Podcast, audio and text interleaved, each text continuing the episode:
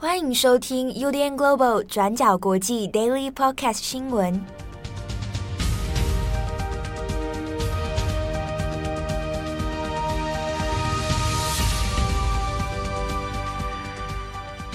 Hello，大家好，欢迎收听 UDN Global 转角国际 Daily Podcast 新闻。我是编辑七号，我是佳琪。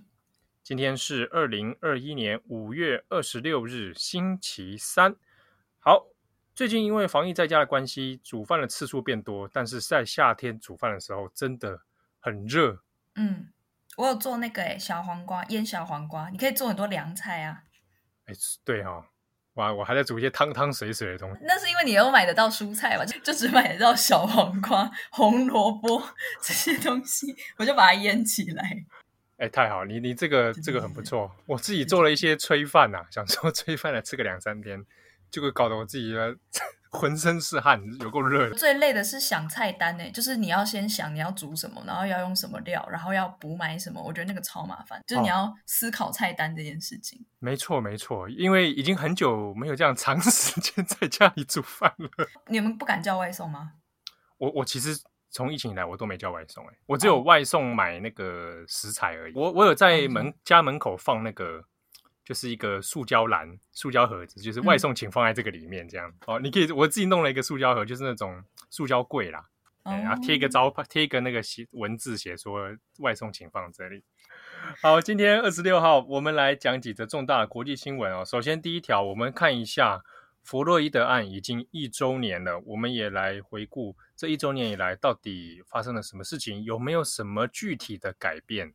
嗯，就是在美国时间的五月二十五号，就是弗洛伊德案一周年的日子。那他就是在这一天的时候遭到那个警察，就是肖文，就是压制他大长达九分二十五秒的时间，那导致他在送医以后就是不治身亡。这样，那肖文呢，他是在二零二一年的四月二十号就被判三项谋杀跟过失杀人罪成立，但是呢，要到下个月，就是六月二十五号的时候才会正式得到他的那个判刑结果。那目前肖文呢，最高可能会被判四十年的监禁。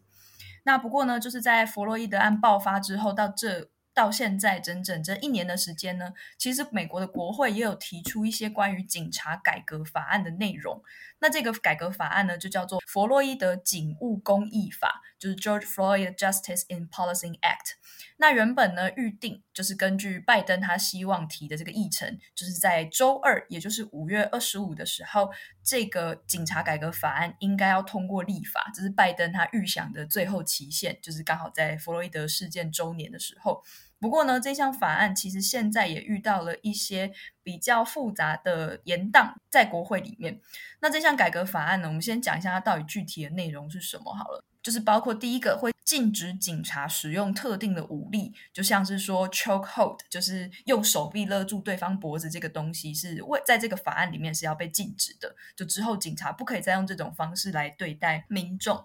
那再来呢，第二个比较重要的就是要限制原本的有一个东西。针对警察的一个豁免权叫做 qualified immunity，就是有限制豁免权这个条款，也是在这个法案中觉得应该要被禁止的东西。那我们先讲一下到底什么叫有限制豁免权好了。其实它有一个相对名词，就是绝对的豁免权，就是 absolute immunity。绝对豁免权呢，就是指说总统啊、检察官啊、国会议员、法官等等，就是这一些很重要的公职人员。他们在行使职务的期间是可以不受任何民事起诉的，这个叫做绝对豁免权。那至于我们刚刚讲到的警察，属于有限豁免权，就是说一般的公职人员，警察就算在内。那如果他们的行为只要没有明显的触犯宪法或特定的法定权利的话，那他们呢，在行使职务的过程中也可以免除个人的民事赔偿责任，就是有限，就是说，但宪法排除在外啦。就差别就是在这里。那一般呢，美国各个媒体或者是比较是反对警察暴力的一些社会舆论，都是认为说，过去警察之所以可以不断的对民众实行行使这个过度的暴力，就是因为有这个 qualified immunity，就是有限制豁免权在背后当他们的靠山。那所以这项法案目前遇到的问题就是说，因为在今年三月，其实这一项弗洛伊德改革法就已经通过了众议院，但是呢，在参议院却一直卡关，没有进度。原因呢，就是因为共和党人他们反对里面要取消的这个 qualified immunity。那所以在最近呢，就是到了弗洛伊德案一周年的时候，弗洛伊德的家属也开始不断催促拜登，说希望他可以施压国会，赶快来追这个法案的进度。那目前看起来，在周年前完成应该是不可能发生的事情了。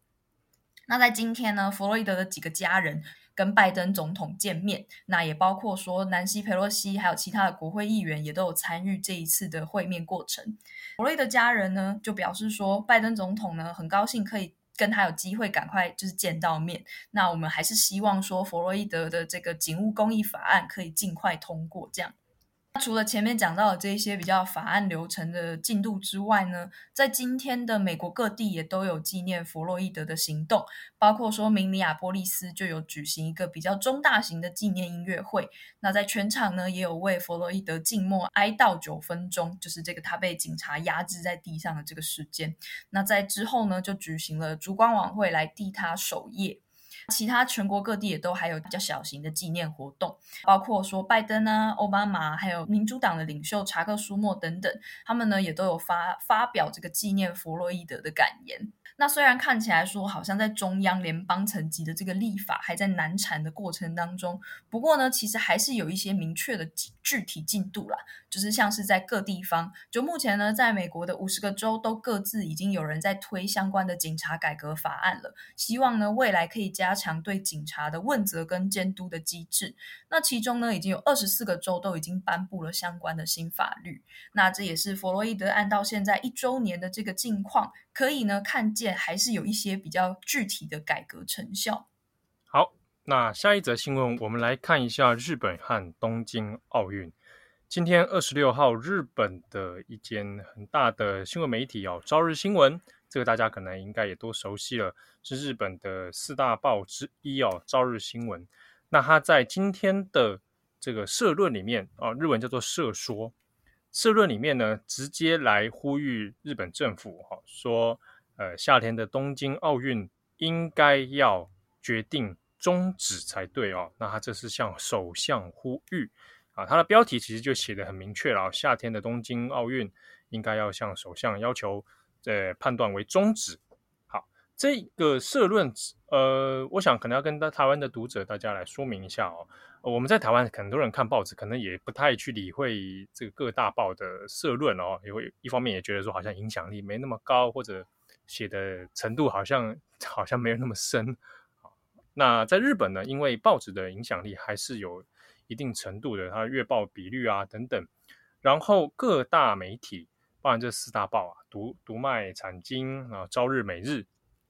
他们的社论常常有时候会被当成是一个呃舆论风向的指标，那也是当做一个一个参考意见哦。那这是第一家媒体，日本现在首度第一家媒体以社论的形式要求，呃，日本政府呢应该要终止举办东京奥运。那我们稍微来概要的说明一下，这个朝日新闻这一次在社论中写的说法是什么哦？那它主要是说，其实现在如果冷静的、客观的来看一下目前日本和全球疫情的状况的话，就应该知道。今年夏天的东京奥运是应该要终止举办了，主要的原因在于说，我们应该要最优先的考量是保障全体国民的健康问题，哈，大家的生命安全的问题。那现阶段因为没有办法确定感染不会扩大，那加上现在还有变种病毒的警戒的问题哦，然后日本国内以及全球的疫情之下呢，也还没有达成大家全体国民都能够集团免疫、集体免疫的这样状况，大家接种疫苗速度也没有这么的快，所以在这种状态之下，现在距离东京奥运也倒数五十八天了，那恐怕还是有感染的风险。那在这个社论里面也有提到说，这次要来的选手，还有包含一些跟体育竞赛相关的选手代表团的一些相关人士，加起来林林总总。也有差不多有超过九万人会进到日本哦。那就算没有观众来观赛的话，各个场馆还有各个设施也会有一些工作人员啊，一些奥运的志工等等。那差不多林林总总，在统计起来也有十几万人的规模。那这样子算起来的话，诶，还是有可能会达到，会变成有感染或者扩散。那甚至说，因为这个活动而导致这些病毒又在往日本全国各地扩散的可能性。那朝日新闻这边有提到说，关于防疫跟奥运这件事情是不可以拿来赌的啊，你不可以说来赌一把啊，应该没问题吧？哦。不可以用赌的方式来举办这样的事情哦。然后他最后回到了一个问题点上面，在于说东京奥运啊，或者我们讲的奥运这件事情，它的本质的精神到底是什么？那如果今年的夏天，我在没有办法保证大家的安全，我没有办法保证所有全体国民的健康之下，我还要举办这样的活动，这到底符不符合奥运原本的精神？那这边有提到说，因为原本的奥运赛事里面也很强调一件事情，是各国的选手可以来做体育的交流，那或者是我们在不同的国家举办的时候，可以跟当地的这个文化、当地的居民啊，那达到一个这样文化共融的效果，那还有体育交流的效果。可是，在今年夏天的奥运之下呢，选手们也不太可能会去做平常的交流了，大家也要可能隔得很远，然后住在选手村里面。那这样的状态之下，那还符合奥运原本的初衷吗？还是只是为了比赛而比赛呢？那朝日新闻的最后一段是特别提到说，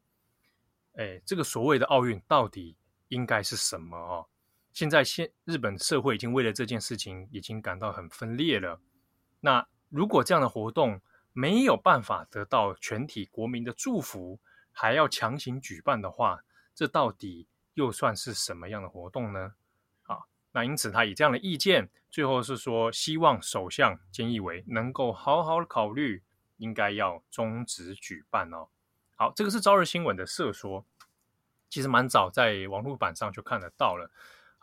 那也当然是在 Twitter 上面，在日本的社群舆论上面呢，有掀起一阵的议论哦，有不少的政治人物啊，不少的记者同业都有在转贴。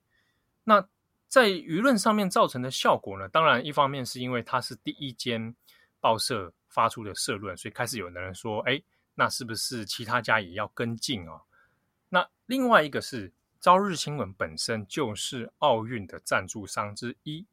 它跟读卖新闻跟每日新闻，哈，还有日本经济新闻，都是这一次奥运的呃，在新闻界团体、新闻集团里面的很大手的赞助商哦，所以这也算是说，作为赞助商的同时，他也是希望大家，希望政府能够终止举办哦。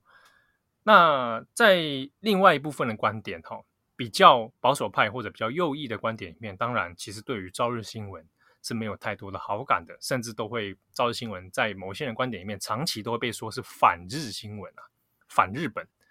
啊。那之中呢，就会有人开始说啊，朝日新闻又来了啊，又在反日本了，又在反反政府了啊。那另外一个跟朝日新闻立场倾向其实差不多一致，比较光谱偏向左左翼的这个是每日新闻。那很多很多的读者也开始说，那是不是每日新闻接下来下一棒要换他来写？社论了哈，所以当然动态其实是也蛮受到关注的。另一方面是读卖新闻，读卖新闻当然可能大家也知道，一向它是跟自民党关系比较好，那甚至是诶在当然就做做左派的观点当中，也会觉得说啊，这个读卖太右了啊，啊这个比较这个支持政府一点。可是呢，读卖新闻作为这一次奥运的赞助商之一。他在近期的一些社会民调里面，其实也有在针对奥运的事情哦，做了一些感觉像在测风向哦。因为读卖的民调里面都显示出超过五成以上的民众是反对奥运继续举办的。那比较微妙的是，有其他家的媒体来做了一个调查，那就来访问这些这几家报社哈，你所以就你本社的观点来说，你觉得应不应该举办？那当时就有问了读卖跟朝日，朝日的说法是说，现阶段他无法回答。这个调查是在五月二十二号举行的哈，那后来在二十二号、二十三号、二十四号，哎，二十四号的时候呢，这个新闻有露出啊，当时的招致是说他们无法回答这个问题。读卖的说法是，要举办的话，前提应该在全体国民健康的考量之上。就意思是说，你如果有确定防疫的话，那应该要再继续举办。啊，当然也是回答的很模棱两可啦。好，所以这个是蛮微妙的一个态度哦。好，那这个事情其实在日本有掀起了一些讨论。我们其实可以看一下后续是不是真的会有其他家媒体要跟进。如果真的跟进的话，每日新闻如果跟进，那其实并不意外。但如果读卖新闻跟日经这两个也同样是赞助商的，好，那甚至读卖比较亲政府的。他也发表了社说社论来要求要终止的话，那这件事情就非同小可了。好，那这个后续我们可以再做观察。好，下一则我们要来谈的是关于拜登跟普丁，他们在六月的时候将会进行第一次正式的双边面对面的会谈。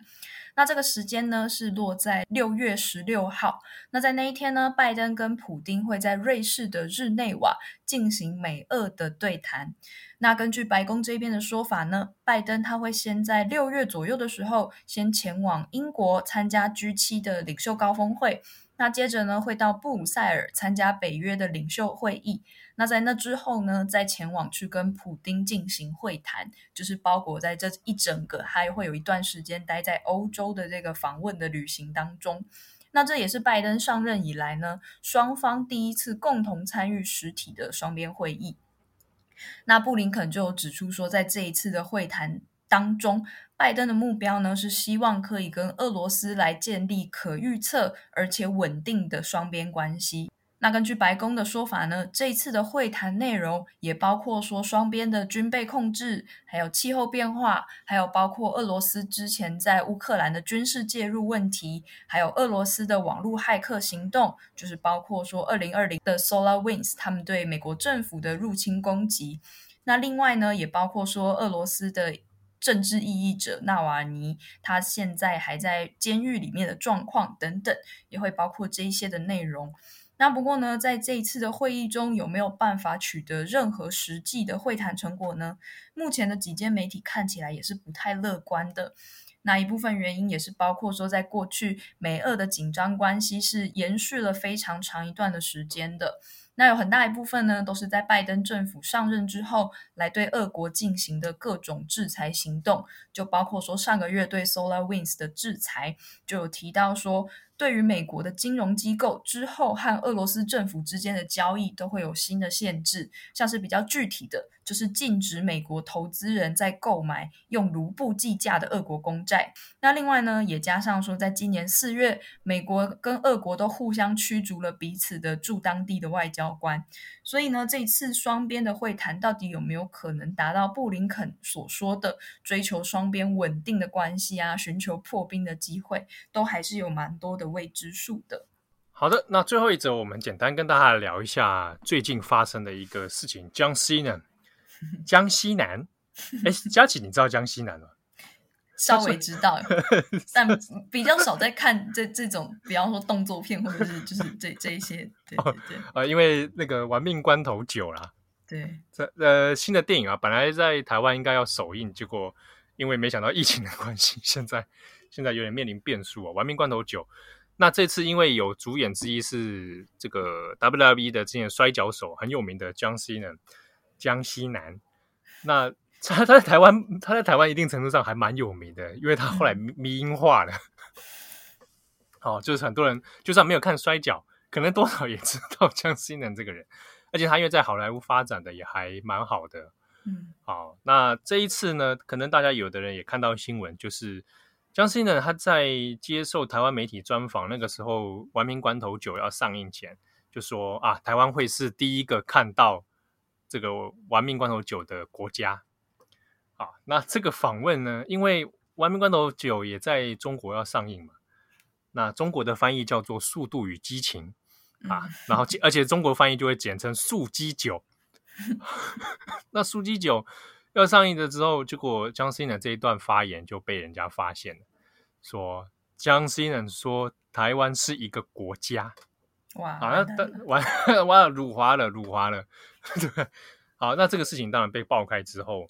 就在中国掀起了很多讨论哦。那江西呢，江西人本人呢，也在二十五号的时候拍了一个影片。那因为江西人自己有自学过中文啊，啊，学了好久，那也会说一些中文，他就讲一个用中文拍了一个影片来道歉。那这个道歉影片，当然很多人就看了也是吓一跳，想说哇，江西人也为了人民币或者为了中国而道歉了。可是呢，如果你去看他那原本的影片，我我觉得蛮有意思的。他的中文当然是没有那么流利啦，哈。他就说他他知道一个 information 一个资讯，那他很抱歉，他有一个错误，我很很很很抱歉，他一直在反复这些词汇哦。但他从头到尾都没说他犯了什么错误，他也没 他也没有提到台湾这两个字，他只有说我很爱中国人，我尊重中国人，我他就讲了我很抱歉，反复了之后一分钟的影片啊，那其实也我看完之后也觉得你到底在说什么？有被民音化吗？我刚刚看了一下他的民音，发现有很多张我其实都看过。对啊，你应该都看过吧？对对，然后这个影道歉影片出来之后，中国的社群其实也不太领情啊。嗯，因为其实大家也知道，中国在面对这种艺人的纠纷之后，你就算道歉，我想多少要接受的也很少。所以很多中国网友现在在社群，我在微博、在微信上面也说啊，你相信了又没说你你你犯了什么错误。嗯，你不如应该拍正确的道歉方式。对，你应该要明明确确的说你错做错了什么。那结果很多人还是觉得啊，你就算拍这影片，你还是辱华啦。嗯，好，所以这个事情在中国当然一度延烧哦，现在不知道会被扩大，说影响到速激九的这个、嗯、这个票房或或什么之类的。但是当然也有人会觉得说啊，对江西人很失望，有一些台湾的网友啦或什么。但我自己看了一下，其实我觉得。我是觉得江西人应该知道发生什么事，但他道歉的技巧很迂回。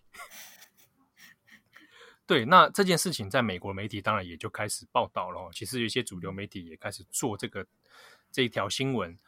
而且反而因为在美国新闻的推波助澜之下，反而一直反复强调了一件事情：台湾 is a country。这件这个事情反而被放大，而且 TVBS 那个专访的图片就变成配图了。台湾是一个国家，反正这个事情被放大了。哦，那其实外媒就美国的媒体里面讨论，其实也都知道中间发生了什么问题啊，就会谈到说啊，现在中国对于政治敏感度越来越强，那以至于很多好莱坞的东西都还要为了这件事情去道歉哦。好，那这个事情其实它还不止延烧，它现在还有一点大乱斗的趋势。